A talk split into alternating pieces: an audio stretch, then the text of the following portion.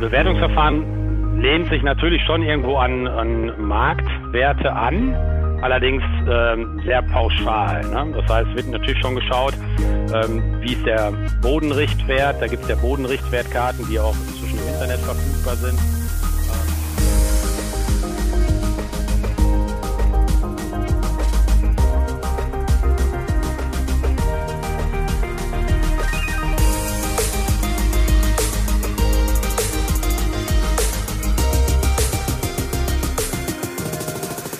Herzlich willkommen zum Etilatur Gastro Briefing, Ausgabe 1 im Jahre 2022. Schön, dass wir wieder so viele sind heute hier in der Runde und wir haben uns ein Thema vorgenommen. Wir wollen das C-Wort heute möglichst meiden. Äh, es gibt auch noch was anderes da im, im wirklichen Leben und haben da ein Thema mit der Grundsteuer. Also die Grundsteuer ist äh, eine ur alte Steuerform und äh, dir wollen wir uns jetzt mal widmen, denn die hat äh, ja, Veränderungen erfahren. Und wer kennt sich da besser aus als Stefan Remmert, mein Kollege aus Lippstadt? Guten Morgen, Stefan, schön, dass du heute mit dabei bist. Ja, guten Morgen, Erich. Vielen Dank, dass ich dabei sein darf. Äh, darf ich mich mal kurz vorstellen? Mein Name ist Stefan Remmert, äh, bin Steuerberater mit äh, unserer ETL Atoga Kanzlei in Lippstadt und äh, wir sind mit unseren Mitarbeitern äh, immer brennend dabei, unsere gastronomischen Mandanten zu betreuen. Und aktuell beschäftigen wir uns sehr viel mit der Grundsteuerreform, äh, worauf ich mich dann heute auch nochmal vorbereitet habe, äh, um das mal in der Runde so ein bisschen äh, zu erläutern, was da eigentlich so jetzt auf uns zukommt. Das ist eigentlich, besser könnte man die Einleitung gar nicht machen. Grundsteuer ist gefühlt seit Menschengedenk, ist ja immer das Gleiche.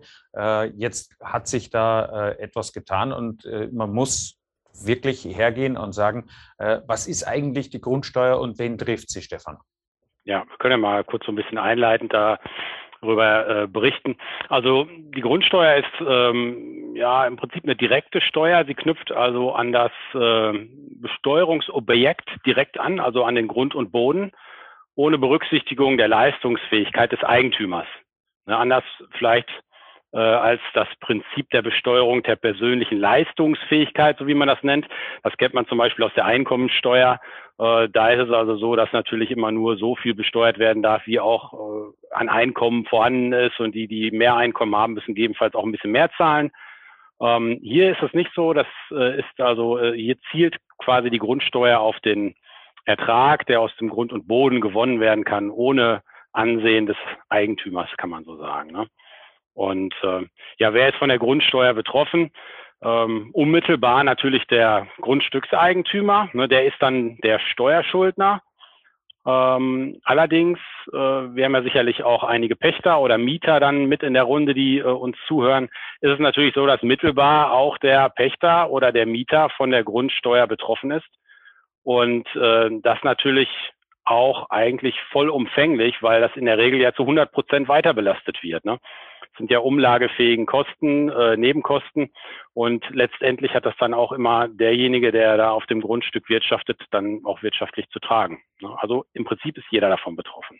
Jetzt äh, fragt man sich natürlich ja, woher kommt denn das auf einmal, dass wir äh, uns damit jetzt überhaupt beschäftigen? Also wie kam das, dass wir jetzt 2022 diese Grundsteuerreform überhaupt haben? Ja, also äh, es ist ja etwas, wo, wovon wir wahrscheinlich in den letzten Jahren gar nicht so viel mit zu tun hatten. Viele hatten das so gar nicht so, so, so mehr so auf dem Schirm, dass sich da überhaupt irgendwie was ändern könnte. Jedes Jahr kommen immer wieder die Bescheide rein, die werden festgesetzt und man zahlt eigentlich jedes Jahr immer das Gleiche. Ähm, jetzt ist es aber so, dass beim Bundesfinanzhof mehrere äh, Revisionsverfahren dann anhängig waren, wo sich dann äh, verschiedene Steuerpflichtige beschwert haben, die äh, also eine, eine ungerechtfertigte äh, Behandlung da äh, gesehen haben. Und der Bundesfinanzhof hat das dann tatsächlich dem Bundesverfassungsgericht vorgelegt, um das einmal zu prüfen, ob die Grundsteuer überhaupt noch äh, konform ist mit der Verfassung. Ähm, und da ist es im Jahr 2018, ähm, im April, zu einem Urteil des Bundesverfassungsgerichts gekommen und da wurde halt festgestellt, dass die Grundsteuer nicht mehr dem allgemeinen Gleichheitsgrundsatz vereinbar ist. Hintergrund ist der, ähm, die. Was heißt das, der allgemeine Gleichheitsgrundsatz? Ja, also Hintergrund ist also der, ähm, Grundlage der, der, der Grundsteuer waren immer die sogenannten Einheitswerte. So wurden die damals mal festgelegt. Äh, da wollte man in der Vergangenheit äh, mehrere Steuerarten auch mit abfangen. Ähm, das war also eine, eine Grundbesitzbewertung. Und diese Bewertung geht eigentlich auf 1964 teilweise sogar in den Ostländern auf 1935 zurück. Das heißt, die Wertverhältnisse von äh, über 50, 60 Jahren ähm, bilden also heute noch die Grundlage für die Festsetzung der Grundsteuer. Und man kann natürlich durchaus sagen, dass die Grundstückswerte sich unterschiedlich entwickelt haben in den letzten 50 Jahren. Und äh, deswegen hat das Bundesverfassungsgericht meiner Meinung nach zu Recht auch festgestellt, dass der Gleichheitsgrundsatz da nicht mehr gewährt ist und dass es dann jetzt halt mal Zeit ist, äh, da ähm, ja eine neue Inventur durchzuführen und auch einfach mal eine neue Bewertung dann herzuführen, ne, um da, äh, sag ich mal, die Gerechtigkeit wiederherzustellen. Mhm. Jetzt ist das, äh, wenn ich es richtig weiß, die Grundsteuer ja auch äh, neben der Gewerbesteuer eine Steuerart, die den Kommunen zugutekommt. Also sprich, das ist ja ein äh, Teil, der ja, dann zur Finanzierung der ohnehin recht in der oder im Schnitt recht armen Kommunen, die sind ja finanziell nicht so gut ausgestattet, äh, für die kann das sicherlich äh, bedeutsam sein. Ähm, wer legt denn die Höhe der Grundsteuer fest? Mhm. Ja, ja, wie du schon zu Recht sagst, Erich, das ist ähm, die Grundsteuer ist ähm, vielleicht auch mal so zur Einordnung, ähm, eine der Gemeindesteuern. Das heißt, letztendlich fließt, äh, fließt das Steueraufkommen den Kommunen zu. Ne? Ähm, grundsätzlich kann man sagen, äh, gibt es da noch die Gewerbesteuer, die ja auch direkt den Kommunen zufließt. Ähm, so als Größenordnung, damit man mal weiß, worüber sprechen wir eigentlich. Wir haben also in 2019 14,4 Milliarden Grundsteueraufkommen in Deutschland gehabt. Ähm, was die Gewerbesteuer betrifft, sind das 55,8 Milliarden gewesen. Das fließt also komplett den Gemeinden zu. Ähm, und als Vergleichszahl kann man sagen, insgesamt haben wir ein Steueraufkommen äh, in ganz Deutschland ungefähr von 800 Milliarden. Und diese, ja, sag mal so 15 Milliarden äh, Grundsteuer und die 55 Milliarden Gewerbesteuer, das ist also das, wo die Kommunen drüber äh, verfügen können und letztendlich legen die auch die Höhe der Grundsteuer fest durch die Hebesätze. Wir haben also ein mehrstufiges Verfahren. Die Finanzbehörden sind erstmal äh, im ersten Schritt gefragt, die Bewertung durchzuführen. Ähm, das endet dann mit dem Grundsteuerwert und einem Grundsteuermessbetrag. Und die Kommunen müssen dann noch den eigenen Hebesatz festsetzen und äh, können dadurch also die Gewerbesteuer, äh, die Grundsteuer dann natürlich dann beeinflussen, ne? dass sie sagen, okay, ich, wir heben jetzt den Hebesatz mal ein bisschen hoch oder mhm. halt runter. Okay, das heißt, das begründet dann auch den Wettbewerb zwischen den Gemeinden, äh, gerade wenn es dann auch um Ansiedlungen, äh, äh, Gewerbegebieten oder so weiter gilt, dann äh, spielt man oder der Investor guckt dann schon, äh, wo zahle ich wie viel Steuer. Was macht denn die Gemeinde mit der Steuer? Ist sie da an irgendetwas gebunden? Ist das äh, oder kann sie frei darüber verfügen? Ja, also letztendlich äh, entscheidet natürlich die Kommune, was sie mit dem mit den äh, vereinnahmten Geldern macht. Also sie sind die ist ja im Prinzip schon frei. Jetzt gibt es natürlich da irgendwo immer auch so eine Begründung offiziell, wenn man sagt, wofür wird das denn verwendet? Natürlich sagt man dann ja, es ist eigentlich schon ja für die Finanzierung der Infrastruktur dann vor Ort, äh, Straßen, Energie, Internetversorgung und so weiter. Also ähm, wird halt immer so herangezogen, dass man so eine Art Gegenleistung ne, für die für die Nähe zum Grundstück geleisteten öffentlichen Aufgaben dann äh, damit äh, im Prinzip verbinden kann. Ne? Aber letztendlich äh, muss die Kommune schauen, dass sie ihre Haushalte äh, dann auch deckt damit. Und äh, es ist natürlich dann auch so, dass so Kommunen, denen es ja eher schlechter geht, die schon mal dann auch ein bisschen eher dann vielleicht an der Grundsteuerschraube drehen könnten. Ne? Das ist äh, durchaus auch schon äh, beobachtbar. Jetzt hat man natürlich immer latent das Gefühl, wenn an der Steuerschraube irgendwo gedreht wird, dann geht es immer nach oben. Das ist aber jetzt bei dem Verfahren gar nicht mal so der primäre äh, Gedanke dahinter, sondern äh, man will quasi diesem, dieser Gerechtigkeit äh, verhelfen weil sich, so habe ich es vorhin von dir verstanden, die Grundstücke auch unterschiedlich entwickelt haben in den letzten äh, Jahrzehnten. Und da gibt es also Gewinner und Verlierer. Äh, kann man da pauschal sagen, wer zählt eher zu den Gewinnern oder eher, eher zu den Verlierern dieser Reform? Ja, pauschal ist das immer so ein bisschen schwierig zu sagen. Mal klar, kann man durchaus sagen, unterm Strich, das war jetzt so die Maßgabe des Verfassungsgerichtsurteils und auch der Wille des Gesetzgebers, soll es nicht zu einer strukturellen Erhöhung kommen der Grundsteuer. Aber es wird natürlich so sein, wenn wir jetzt wieder ähm, an die Begründung äh, des Urteils von, vom Verfassungsgericht zurückdenken, dass wir, äh, ich sag mal, in der Relation der Grundstücke untereinander nicht mehr so eine äh, adäquate äh, Abbildung der Realität haben äh, aktuell, äh, wird es dann natürlich dazu kommen, dass wenn wir jetzt alle Grundstücke neu bewerten, sich die äh, Unterschiede untereinander natürlich schon, äh, sag ich mal, auswirken in der Form, dass wir äh, Grundstücke haben, die in den letzten 50 Jahren einfach überdurchschnittlich an Wert gewonnen haben. Ne? Wenn ich so denke, so an, an Speckgürtel der Metropolregionen, die vielleicht äh, in, in den 60er Jahren noch mehr so ländlich geprägt waren, äh, die jetzt aber eher so im urbanen Raum sich wiederfinden. Da würde man von ausgehen, dass wir da vermutlich einfach jetzt einen höheren Grundbesitzwert haben, der dann da, äh, sag mal, jetzt in, im, im Folgenden da errechnet werden muss. Und auf der anderen Seite kann es durchaus aber sein, klar, es gibt natürlich auch Regionen, die da unterschiedlich, äh, unterdurchschnittlich äh, an der Wertentwicklung teilgenommen haben in den letzten Jahren. Ne? So, das sind mehr so die strukturschwachen Gebiete ah. eventuell. Ja, wie läuft das Verfahren? Was muss ich jetzt als Grundstückeigner äh, tun? Also am, am grundsätzlichen Verfahren ähm, ist es so, dass, dass da gar nicht äh, das komplett neu aufgesetzt wird. Es ist natürlich so, es soll jetzt halt schon irgendwo ein bisschen äh, einfacher werden in Zukunft, aber äh, es hängt erstmal davon ab, was habe ich eigentlich für eine Grundstücksart. Ne? Es ist ein unbebautes Grundstück, das ist am einfachsten zu bewerten. Ähm, da gibt es entsprechende Bodenrichtwerte, die man zu Rate ziehen kann. Und dann äh, gibt es also noch Wohngrundstücke oder Geschäftsgrundstücke. Ähm, und ja, diese land- und forstwirtschaftlichen äh, Liegenschaften. Ne? Und da gibt es halt unterschiedliche Bewertungsverfahren. Beim Wohngebäude ist es äh, das Ertragswertverfahren. Da zieht man also im Prinzip ähm, so eine Art, ja, man, man rechnet im Prinzip mit so einem Renditeobjekt und schaut, okay, was kann ich eigentlich mit dem Wohngebäude gegebenenfalls für eine Netto-Kaltmiete erzielen und kapitalisiert das in die Zukunft der Nutzungsdauer und bekommt so einen gemeinen Wert des Grundstücks, des bebauten Grundstücks. Und äh, bei den Geschäftsgrundstücken wird ein anderes Verfahren verwendet, das ist das Sachwertverfahren. Da geht man eher Richtung ähm, Herstellungskosten der Gebäude, weil man da das nicht so ähm, adäquat eigentlich vergleichen kann äh, wie bei einem Wohngrundstück.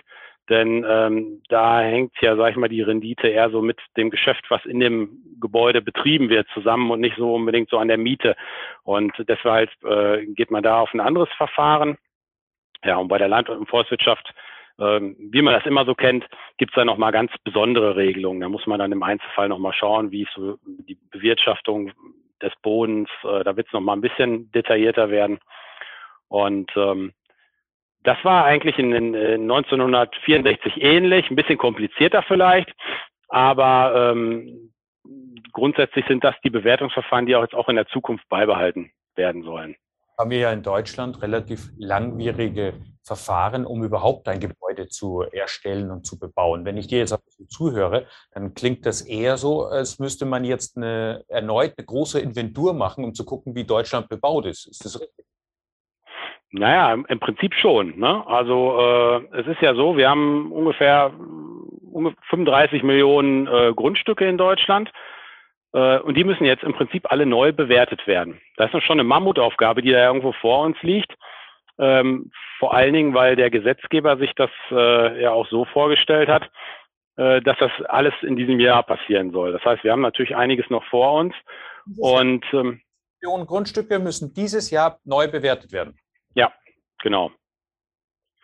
Ja. Der Gesetzgeber sagt, das ist relativ einfach. Wir haben da ein einfaches Bewertungsverfahren uns überlegt, äh, wo also relativ wenig Parameter äh, in der Steuererklärung angegeben werden müssen. Aber nichtsdestotrotz ist es ein sehr ambitioniertes Vorhaben, äh, wo ich persönlich auch ähm, das ein bisschen fraglich finde, ob wir da bis Ende des Jahres durch sein werden, weil ja sicherlich der eine oder andere vielleicht äh, sich da so ein bisschen wegduckt und da gar nicht so mitspielen will. Also man muss schauen. Äh, wir haben auch sicherlich da noch ein bisschen Zeit. Die neue Grundsteuer wird erst 2025 tatsächlich dann festgesetzt werden. Aber es sind natürlich Vorarbeiten zu leisten. Und das ist äh, ein Thema, was natürlich dieses Jahr dann passieren muss. Ne?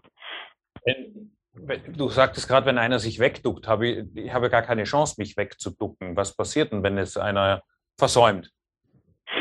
Ja, also Versäumnis ist natürlich so, dass man da sicherlich mal eine freundliche Erinnerung bekommt vom Finanzamt. Das kennen alle, ne? dass, dass äh, da, sagen wir mal so, da auch nochmal eine zweite Frist gewährt wird. Allerdings äh, ist dann damit zu rechnen, dass gegebenenfalls, wenn man jetzt äh, seinen Pflichten nicht nachkommt, von Seiten der Finanzverwaltung natürlich dann auch geschätzt wird. Und wir machen auch die Erfahrung, ähm, dass das Finanzamt natürlich dann auch ein bisschen Sicherheitszuschläge macht bei den Schätzungen. Das heißt, letzten Endes kommt man halt nicht drum herum, sich mit dem Thema auseinanderzusetzen, äh, weil es einem sonst auch eher so zum Nachteil geleitet dann. Ne? Okay. Das heißt, wenn ich jetzt, äh, kann ich das, muss ich das selber machen? Kann ich das selber machen? Wie, wie, wie ist das Verfahren? Und äh, vor allem noch eine Frage, ist es jetzt an der Stelle bundeseinheitlich oder haben wir da auch einen Flickenteppich? Ja, Flickenteppiche sind ja im Moment im Mode. Ähm, wir sehen das ja immer mal wieder. Klar, das föderale System, da versucht natürlich jeder irgendwo so ein bisschen ähm, in den Ländern so seinen Einfluss durchzusetzen. Und im Rahmen dieses Grundsteuergesetzgebungsverfahrens ist also ähm, insbesondere ähm, die Landesregierung von Bayern auf den äh, Start gekommen, hat dann natürlich äh, seinen Einfluss geltend gemacht und haben tatsächlich durchgesetzt, dass äh, die Bundesländer, wenn sie denn möchten, von diesem einheitlichen Bundesmodell abweichen dürfen, um eigene Grundsteuersysteme äh, an den Markt zu bringen, beziehungsweise halt Gesetze dazu verabschieden. Das macht das Ganze natürlich wieder ein bisschen komplizierter, weil man ja schauen muss, ähm, wo bin ich eigentlich? Ne? Also es gibt das sogenannte Bundesmodell, was erstmal vorgeschrieben ist, aber so Länder äh, wie Bayern, Baden-Württemberg, Niedersachsen und Hamburg, die scheren gerade aus und äh, bringen eigene Grundsteuersysteme auf den Markt ähm, mit der Begründung eigentlich, dass, es, dass das Bundesmodell zu kompliziert ist und ähm, man orientiert sich da mehr so einfach an, an, an tatsächlich Grundstücksflächen. Äh, das, da muss man auch noch schauen, wie sich das so in den nächsten Jahren entwickelt. Theoretisch können auch noch andere Länder nachziehen. Ähm, es ist ja vorgesehen, dass in den nächsten Jahren immer wieder ähm, alle sieben Jahre so eine Grundstücksneubewertung stattfinden soll. Okay. Äh, und äh, da kann natürlich auch sein, dass zum nächsten Stichtag vielleicht auch Länder wie vielleicht Brandenburg oder Nordrhein-Westfalen, Rheinland-Pfalz jetzt im Bundesmodell sind, vielleicht sich das auch nochmal anders überlegen. Und ja, also es bleibt also spannend in dem Bereich. Ähm, ganz einheitlich ist es also erstmal nicht. Jetzt, äh, Roberto schreibt uns, dass seine Grundsteuer bereits 2020 von gut 4 auf knapp 10.000 Euro erhöht worden ist. Äh, kann das schon jetzt an dieser Reform liegen oder was kann für so einen großen Sprung äh, verantwortlich sein? Also die große Reform kann ja eigentlich noch nicht mit im, im, im Boot sein, ne? weil äh, die Grundsteuerwerte sind tatsächlich nach dem neuen Verfahren erst zum 01.01.2050 dann auch festgesetzt. Was natürlich sein kann in, in seinem Fall jetzt, das müsste man natürlich im, im Einzelfall genau prüfen, aber was ich mir so vorstellen könnte, dass er vielleicht ähm, einen größeren, ein größeres Gebäudeanbau vielleicht gemacht hat, dass äh, er vorher vielleicht äh, das Grundstück umbebaut hatte und jetzt äh, irgendwo einen Neubau draufgesetzt hat, dann wird das Grundstück natürlich anders zu bewerten sein. Auch nach den alten Werten ist es dann einfach nicht mehr umbebaut, sondern bebaut oder mit einem Anbau vielleicht. Ne? Dadurch kann das durchaus äh, damit zusammenhängen. Das müsste man im Einzelfall dann sich ansehen. Okay, also äh, wer sonst noch Fragen hat, immer gerne auch den Chat nutzen und die Frage damit reinstellen. Äh, alles, was rund um Grundsteuer geht, äh, haben wir mit Stefan Remmertür einen wirklichen Experten heute hier. Stefan, macht äh, Spaß, dich da so ein bisschen zu quälen äh, mit dem Thema. Äh, also mitgenommen habe ich jetzt, es ist äh, äh, jetzt dieses Jahr fällig. Wir müssen die Bewertungen vornehmen. Da kann ich, wenn ich was Falsches eingebe, mich auch in die Nessel setzen oder ist das unfallfrei möglich? Ist, ist es so einfach oder wie, wie schätzt du? Ja, ähm, also grundsätzlich ist es ja so, wie bei allen Steuererklärungen ähm, kann, äh, können unsere Mandanten, sage ich mal, oder die Grundstückseigentümer, die natürlich dann die Steuerpflichtigen sind, das auch selbst erstellen. Ähm, es ist jetzt auch nicht so ein extrem kompliziertes Verfahren, wenn da jemand sich äh, tatsächlich mit beschäftigen will. Ähm, kann er da vielleicht auch durch den Dschungel durchfinden und da auch seine Steuererklärung selber abgeben. Über Elster Online wird das möglich sein. Äh, wir erwarten einfach, dass unsere Mandanten äh, allerdings äh, uns ansprechen werden und uns bitten, sie dabei zu unterstützen. Und von daher werden wir auch da in den nächsten äh, Tagen und Wochen intensiv, äh, ähm, sag ich mal, Kontakt zu unseren Mandanten aufnehmen, dass wir das entsprechend vorbereiten. Ja. Fahrplan ist also der, wie geht's jetzt weiter? Also erster erster ist äh, sozusagen dieser äh, Bewertungszeitpunkt, ne, den wir da jetzt neu haben. Und wahrscheinlich so ab April kommt dann auch vom Finanzamt äh, dann tatsächlich die Aufforderung an jeden Grundstückseigentümer, eine ähm, Feststellungserklärung zur Erklärung des Grundbesitzwertes abzugeben. Das wird wahrscheinlich aber durch öffentliche Bekanntmachung erfolgen. Da wird jetzt, denke ich mal, nicht jeder angeschrieben. Und äh, Plan ist, dass ab Juli dann äh, die Möglichkeit besteht, technisch gesehen äh, diese Feststellungserklärung abzugeben. Und äh, bis Ende Oktober will das Finanzamt dann tatsächlich damit durch sein. Wobei, ne, so einen gewissen Puffer hat man sich dann noch eingebaut, denn letztendlich ähm, auch im Jahr 2023 wird noch ein bisschen Zeit vielleicht sein. Nur wir wollen eigentlich auch ganz gerne damit durch sein, denn ab 2025 ähm, wird dann der erste neue Grundsteuerbescheid dann tatsächlich dann in der Post sein. Und äh, ja, da haben wir einiges vor uns jetzt in den nächsten Wochen. Und dieses Bewertungsverfahren, nochmal äh, in, in aller Deutlichkeit, da geht es ja nicht jetzt um Marktwerte. Das heißt, ich gehe nicht her und mache jetzt einen Vergleichswert und schaue, was vielleicht in diversen Internetportalen so ein Grundstück in der Größenordnung wert sein könnte, sondern äh, Bewertungsverfahren ist quasi festgelegt und das kann ich dann selber durchführen. Oder brauche ich dafür einen Sachverständigen, Gutachter, wie auch immer? Also das Bewertungsverfahren lehnt sich natürlich schon irgendwo an, an Marktwerte an, allerdings ähm, sehr pauschal. Ne? Das heißt, wird natürlich schon geschaut, ähm, wie ist der Bodenrichtwert. Da gibt es ja Bodenrichtwertkarten, die auch inzwischen im Internet verfügbar sind. Ähm, da hat man im Prinzip eine, eine Bewertung des Grund- und Bodens äh, abzulesen. Ähm, und bezüglich der Gebäude und aufstehenden Gebäude gibt es gewisse Parameter, die man in der Steuererklärung angeben muss. Ähm, ich denke jetzt mal so an, äh, an äh, Wohnfläche, an Bruttogrundfläche. Das sind so, so Stichwörter, die man da äh, benutzen muss. Und ähm, dann wird natürlich geschaut, okay, wie alt ist das Gebäude? Und äh, das sind dann so die entsprechenden Parameter, mit denen dann so eine Bewertung durchgeführt werden kann. Und ich denke, ähm, so extrem kompliziert wird es nicht sein, aber man muss natürlich schon so ein bisschen äh, in seinen Unterlagen kramen, um da die entsprechenden Werte alle zur Verfügung zu haben. Jetzt kann ich mir vorstellen, da gibt es ja immer auch welche, die jetzt nicht mehr so ganz genau wissen, wie viel Quadratmeter das Gebäude hat äh, oder wie viel Quadratmeter von, sage ich mal, Nutzfläche, Wohnfläche etc. Und äh, wenn das jetzt abweichende Angaben sind gegenüber der Baugenehmigung oder ist, äh, ist man gut beraten, da vorher mal die Unterlagen zusammenzusammeln?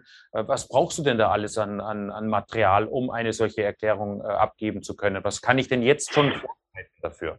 Ja, also ähm, so ganz äh, grobe, mit, mit so groben Schätzwerten würde ich da auch nicht rangehen. Es macht durchaus Sinn, dass man mal schaut, was hat man da in seinen Unterlagen zu den äh, Grundstücken. Ähm, sicherlich ist hilfreich, dass man mal äh, einen Grundbuchauszug äh, dann mal vorlegt, äh, Einheitswertbescheid. Das ist ja, sagen wir so, der letzte. Der könnte allerdings schon ein bisschen älter sein. Ähm, dann, ich sag mal so, vielleicht Zeichnungen vom Architekten, wo wir die Wohnfläche oder die Bruttogrundfläche haben. Ne? Und letzten Endes äh, muss man natürlich schauen, okay, wie alt ist denn das Gebäude, was draufsteht? Ne? Da wird es ja irgendwelche Unterlagen dann noch zu geben, ähm, wann ist eigentlich die Fertigstellung gewesen. Das sind so mal so die, die äh, ersten wichtigen Daten. Ne? Wir werden sicherlich äh, an unsere Mandanten nochmal genauere Informationen senden, dass man das alles nochmal vorliegen hat. Ähm, und äh, aber so im Großen und Ganzen sind es so die Faktoren, die wir da so brauchen. Super, Stefan. Von meiner Seite her, äh, also die vier Teile habe ich mir gemerkt. Ich sammle es mal zusammen, äh, damit ich, damit das nicht so überraschend kommt, weil das Jahr geht mhm. um und damit wir dann äh, loslegen können. Was äh, äh ETL Atoga Gastro Briefing angeht, Stefan, machen wir in 14 Tagen weiter. Wir haben einen neuen Rhythmus jetzt, also alle mhm. Tage. Ähm, die Teilnehmerzahl spricht für sich. Äh, also 10.30 Uhr scheint gar nicht so ungelegen zu kommen. In 14 Tagen gucken wir uns dann den Sachbezugswert an. Der ist ja auch neu geregelt worden. Dieses Thema äh, von 44 auf 50 Euro äh, erhöhen. Da wird dann die Claudia Heiland mit dabei sein. Und ich hoffe, dass wir dann auch wieder äh, euch als unsere Teilnehmer und Gäste begrüßen können. Wenn es Fragen dazu gibt, immer gleich äh, schon vorbereiten und rein in den Chat. Ich sage herzlichen Dank für heute.